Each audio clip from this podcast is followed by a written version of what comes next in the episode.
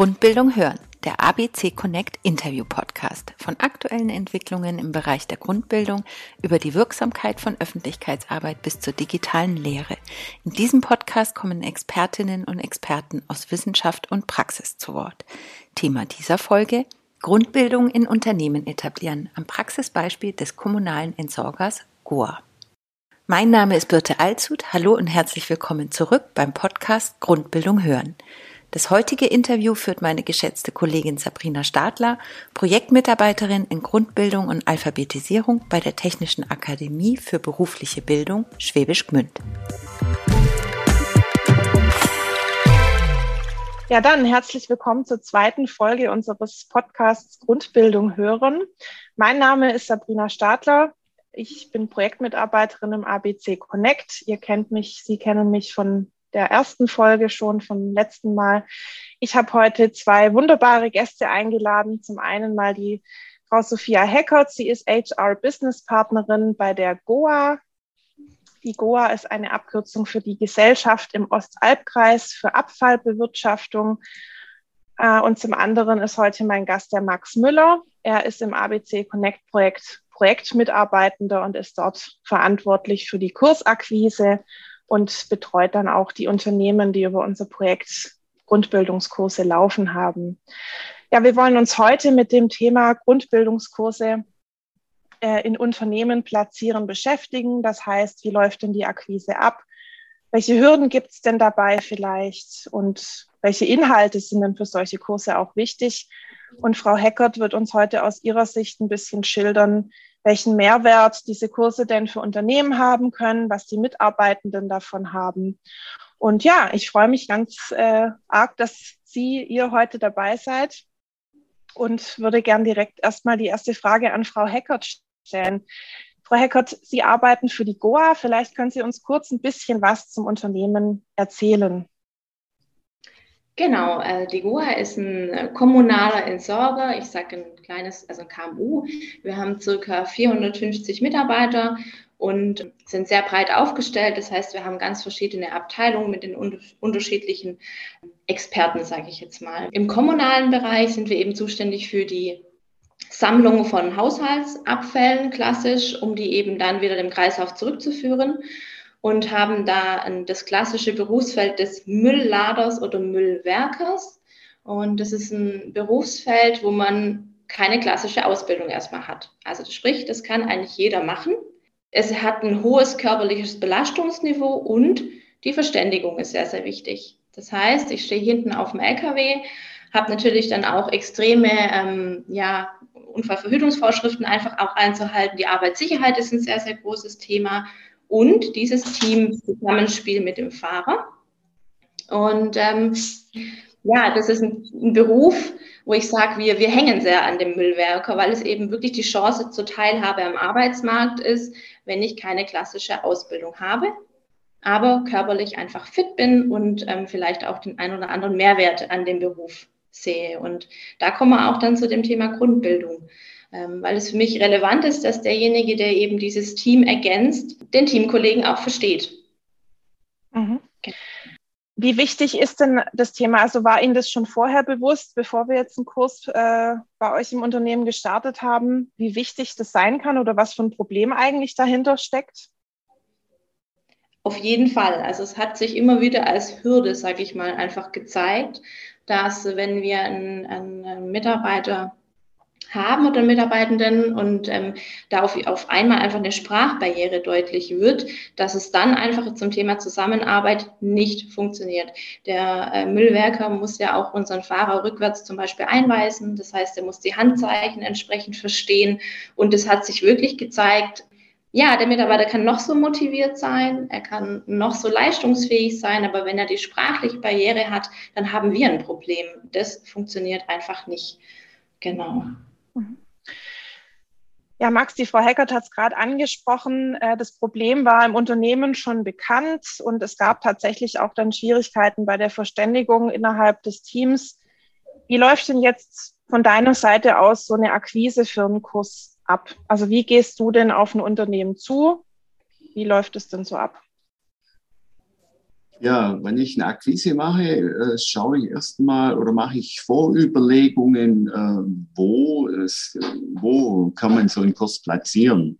Wo gibt es Mitarbeiter, Mitarbeiter, Mitarbeitende, wo Grundbildungsbedarf haben. Also das ist mal eine Vorüberlegung, in welche Branchen und auch natürlich, ähm, ja, welche Teilnehmer einfach Beschäftigte, wo unzureichend qualifiziert sind, Migranten, Migrantinnen, ja, oder äh, gering literalisierte Le Leute, wo arbeiten denn die? Und das ist so mal die Vorüberlegung und dann schaue ich, was gibt es denn für Unternehmen? Wo sind, ja, können die beschäftigt sein in, in, ja, in den Tätigkeiten? Und das ist mal eine Überlegung. Und dann äh, schaue ich mal, welche Branchen. Wo ist auch ein Fachkräftemangel, wo gerade Leute gesucht werden. Das ist eine Vorgehensweise. Und so kommen wir dann zu den Betriebe. Also dann war jetzt auch die Überlegung, an die Goa ranzutreten, weil das, ja, meine Überlegung war, Müllwerker, wo dahin mit fährt, ja, war, ist jetzt kein klassischer Ausbildungsberuf, war mir eigentlich so bekannt.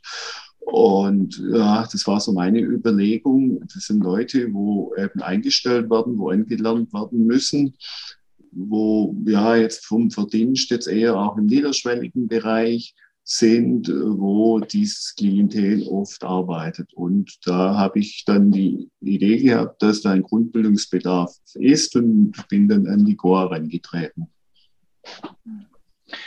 Jetzt wurde das ja wahrscheinlich, wie ich es rausgehört habe, schon sehr positiv aufgenommen. Bei der Goa hat man ja dann vermutlich offene Türen eingerannt mit unserem Angebot. Äh, Gibt es vielleicht auch Einrichtungen und Unternehmen, die da skeptischer sind, wenn du an sie rantrittst?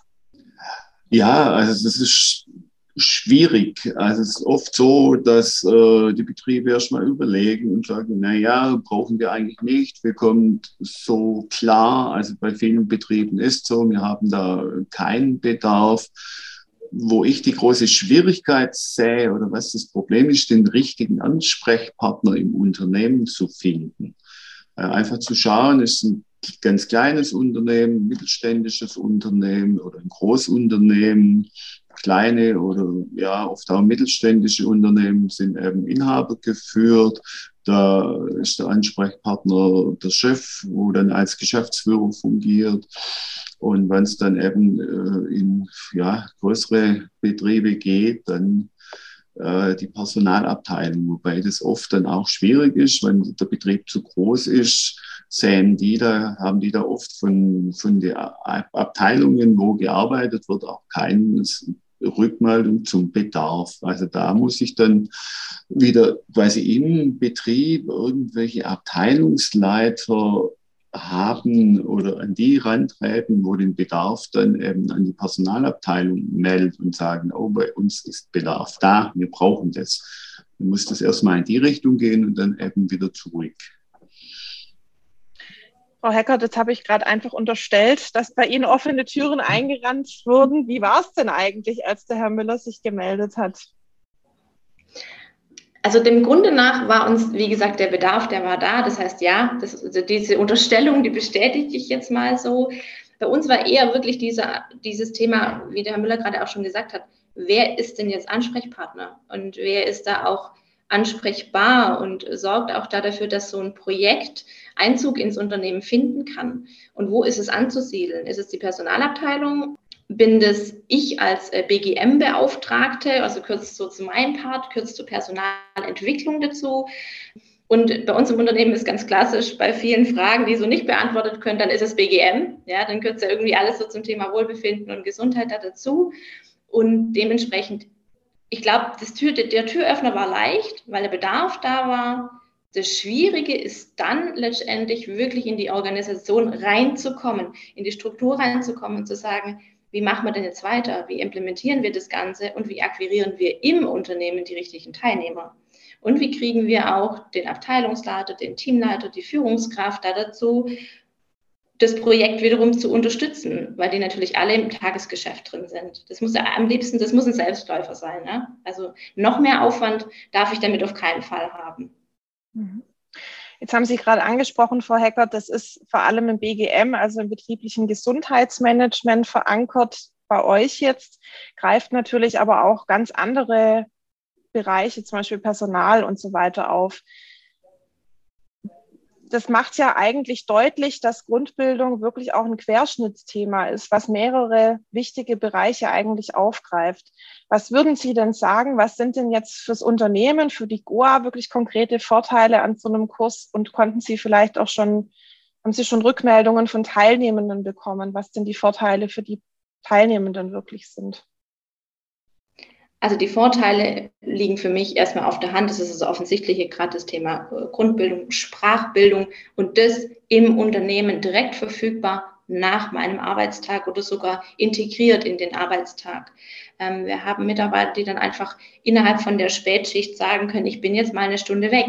Und das ist völlig in Ordnung. Das trägt der Arbeitgeber mit. Das heißt, es ist sehr einfach. Ich habe nicht nochmal einen zusätzlichen Anfahrtsweg zum Beispiel, muss mich selber auch um nichts kümmern. Ähm, dann natürlich klar, der Benefit auf das Sprachniveau ist natürlich klar.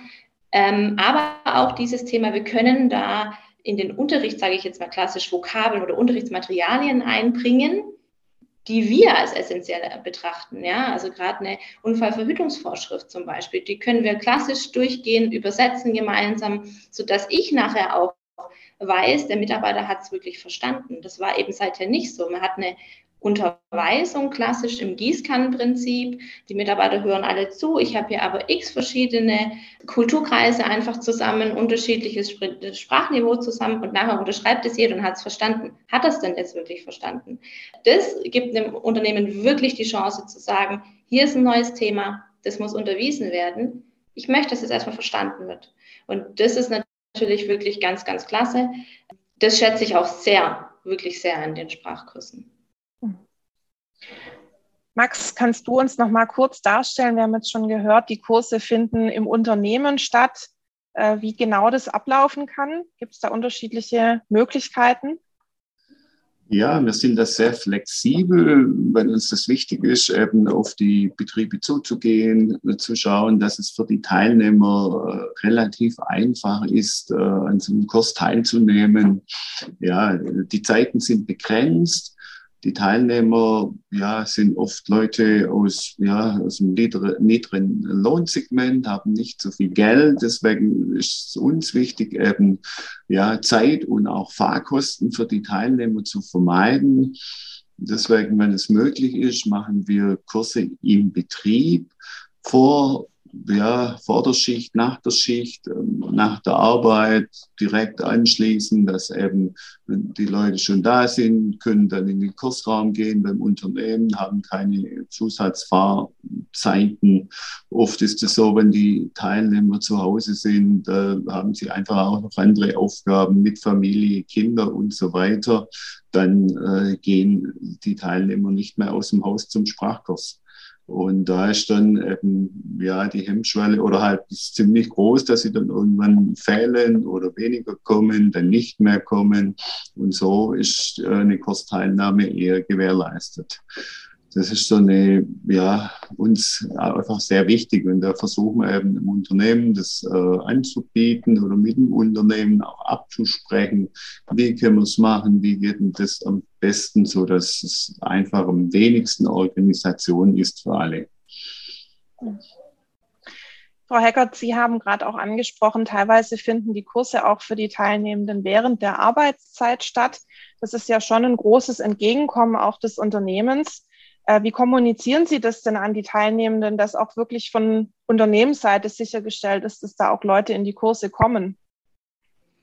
Genau, also den, den letzten Kurs, den hatten wir wirklich so, dass es auch wirklich als Arbeitszeit bezahlte Zeit war.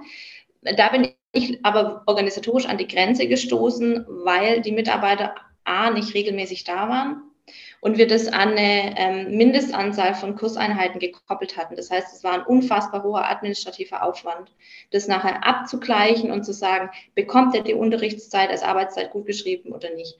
Davon sind wir abgekommen, aber rein aus dem organisatorischen Aufwand. Ähm, inzwischen ist es so, es findet im Haus statt, nach der Arbeitszeit oder während der Arbeitszeit. Die Zeit, die er dort verbringt, ist aber klassisch Freizeit. Ja? Also die wird nicht mehr vergütet, rein aus dem organisatorischen Thema raus. Frau Heckert, wie schaffen Sie es denn, die Teilnehmenden, Ihre Mitarbeitenden zu motivieren, an so einem Kurs teilzunehmen? Genau, und zum Thema Motivation ähm, kann ich vielleicht in ein ganz klassisches Beispiel gerade reingehen. Ich habe ähm, einen Mitarbeiter ähm, im betrieblichen Eingliederungsmanagement, der seit 15 Jahren betriebszugehörig ist, der seiner Arbeit nachgekommen ist. Er hat bei uns in der Werkstatt gearbeitet und ist nie mit dem Thema Grundbildung, Sprache irgendwie negativ aufgefallen. Es hat alles funktioniert. Und auf einmal sitzt der Mitarbeiter vor mir und sagt, Falkert, ich kann den Arbeitsplatz so wie er ist nicht mehr ausüben. Ich kann meiner Tätigkeit nicht mehr nachkommen aufgrund von gesundheitlichen Problemen, die ich habe. Und ich würde total gerne auf den Wertstoffhof wechseln. Ja, der Arbeitgeber ist angehalten, im betrieblichen Eingliederungsmanagement zu prüfen, ob wir einen leidensgerechten Arbeitsplatz vorweisen können.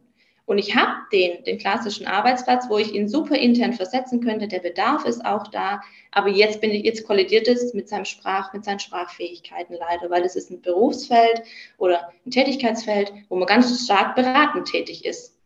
Und jetzt kann ich nur sagen, okay, ähm, wir haben die Kurse im Haus. Wir gucken, wie wir das ein Jahr überbrücken. Das heißt, der Mitarbeiter geht von sich aus, von den Stundenanzahl zurück ja, sagt, ich arbeite, ich, ich kann es mir leisten, gerade so irgendwie die Arbeitszeit zu reduzieren uh, und gehe in die Kurse und ich schaue, dass ich in einem Jahr so fit bin, dass ihr mich versetzen könnt, dass ich nämlich dann beratend tätig sein kann. Da ist es natürlich schon so, dass das Motivationsniveau sehr, sehr hoch ist, weil da steht wirklich, da, da geht es um die Erwerbsfähigkeit, ja, da geht es um die Teilhabe am Erwerbsleben. Bei anderen ist es schwieriger. Also wenn ein Mitarbeiter klassisch ist 25, sein Job läuft so vor sich. Es passt ja alles irgendwie. Der Bedarf, jetzt wirklich da reinzugehen und zu sagen, ich bilde mich weiter, was das Sprachniveau anbelangt, ist ja nicht so wirklich gegeben. Und da wird es schwierig. Da wird es schwierig zu motivieren und zu sagen, ähm, du bewegst dich fern, vielleicht fernab vom, vom Unternehmen primär in deinem Kulturkreis auch und stößt da nicht an diese Barriere. Ähm, wie motiviere ich den Mitarbeiter? Und da geht es dann wirklich in diese Funktion, was passiert denn in zehn Jahren? Ja, also wie ist es denn? Kannst du zehn Jahre lang Müll werken? Kannst du zehn Jahre lang wirklich körperlich aktiv der Tätigkeit nachgehen? Oder was passiert denn, wenn du es auf einmal nicht mehr kannst? Und spätestens dann kollidiert es wieder. Und ähm, ja, aber das ist richtig, richtig schwierig, weil wir kennen das alle, auch beim Thema Rücken. Ich mache erst dann was, wenn es eigentlich schon weh tut. Ja, also das ist dann wirklich schwierig, die Motivation. Funktioniert nicht im Gießkannenprinzip, es funktioniert nur dann, wenn ich in die Einzelansprache gehe und da sind wir wieder beim Thema Personalentwicklung. Da kommt mir das wirklich zugute, dass ich mit sehr vielen Mitarbeitern im Kontakt bin, im direkten Gespräch und dann auch wirklich individuell auf die Situation einwirken kann. Den Nutzen aufzeigen, ja.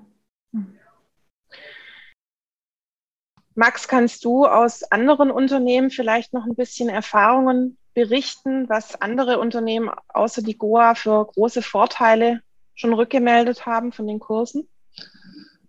Ja, zum Beispiel haben wir ein Bauunternehmen im äh, Großraum Stuttgart, wo es sehr schwierig ist, eben auch äh, Mitarbeiter, Hilfskräfte äh, zu bekommen. Und äh, ist eben das Gleiche, was die Frau Heigert gesagt hat, Sicherheitsbelehrung. Also, Sicherheitsbelehrung auf der Baustelle mit gefährlichen Materialien. Wie gehe ich mit, mit Werkzeugen, mit Material um? Und äh, Unfallverhütung. Und das alles ist, ist ein Thema, ist auch ein, ein, ein Kapitalfaktor im Unternehmen. Wenn ein Mitarbeiter diese Unterweisung nicht versteht, verletzt er sich, ist krank, fällt aus. Und da haben wir bei diesem Bauunternehmen eben schon durchaus Rückmeldung bekommen, dass er sagt, jetzt äh, verstehen die das besser, jetzt können wir das anbringen und, und das funktioniert.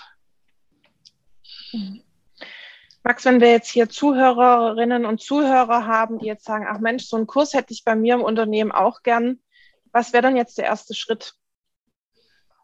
der erste Schritt, ähm, ja, auf uns zugehen. Also ja, sich zu informieren, wo gibt's denn was. Also da sind wir gerade auch noch ein bisschen dran, an Netzwerke zu knüpfen. Ich bin gerade dran, eben ja, Kammern, Innungen äh, ja, zu kontaktieren, da unser Angebot zu verbreiten im, im Bauhandwerk, in der Pflege und so weiter, um eben da ein größeres Netzwerk zu bekommen. Es ist immer schwierig, jeden Betrieb irgendwie zu kontaktieren. Und da sind wir eben angewiesen auf Netzwerkpartner wie Kammern Innungen, die eben das an ihre Betriebe ja, verteilen ja, müssten, sollten, um eben die Betriebe Hilfestellung zu geben dass es sowas gibt wie unser Projekt. Es gibt ja noch ganz viele andere äh, Grundbildungsprojekte, um eben das publik zu machen. Das gibt's hier und so können wir eben ihre Mitarbeiter unterstützen, ihre Unternehmen unterstützen und äh, ja, den Fachkräftemangel etwas ausgleichen. Das klingt ja insgesamt nach einer Win-Win-Win-Situation. Frau Heckert, welche Botschaft hätten Sie denn ganz kurz und knackig vielleicht noch an andere Unternehmen, die noch keine Kurse haben oder die noch so ein bisschen am Zögern sind? Was können Sie denen auf den Weg mitgeben? Einfach machen. ähm, ja, man, durchs einfach machen sind wir ja selber auch von, von Kurs 1 zu Kurs, Kurs 2 haben wir Erfahrungen dazu gewinnen können. Und das Beste, was uns passiert ist, war, dass wir es einfach versucht haben mit diesem Aspekt, wenn es nicht funktioniert, dann funktioniert es nicht, aber ein Versuch war es auf jeden Fall wert. Und ähm, ja, ich bin wirklich der Meinung, ich bin dadurch einige Erfahrungen reicher geworden und ich schaffe es inzwischen besser, die Mitarbeiter da auch zu motivieren, in die Kurse zu gehen. Ja, einfach machen. Vielen Dank. Ja, dann sind wir auch schon am Ende der heutigen Folge angekommen. Frau Heckert, Max, ich bedanke mich für eure Zeit. Vielen Dank für das nette Gespräch. Es war sehr interessant und bis zum nächsten Mal. Vielen Dank auf meiner Seite für den interessanten Austausch und die Fragen. Genau, vielen Dank dafür. Ja, gerne auch von meiner Seite. Uns ist auch wichtig, äh, dass unser Projekt in die Breite getragen wird. Einfach machen. Genau, richtig. Probieren, machen und dann wird es immer besser.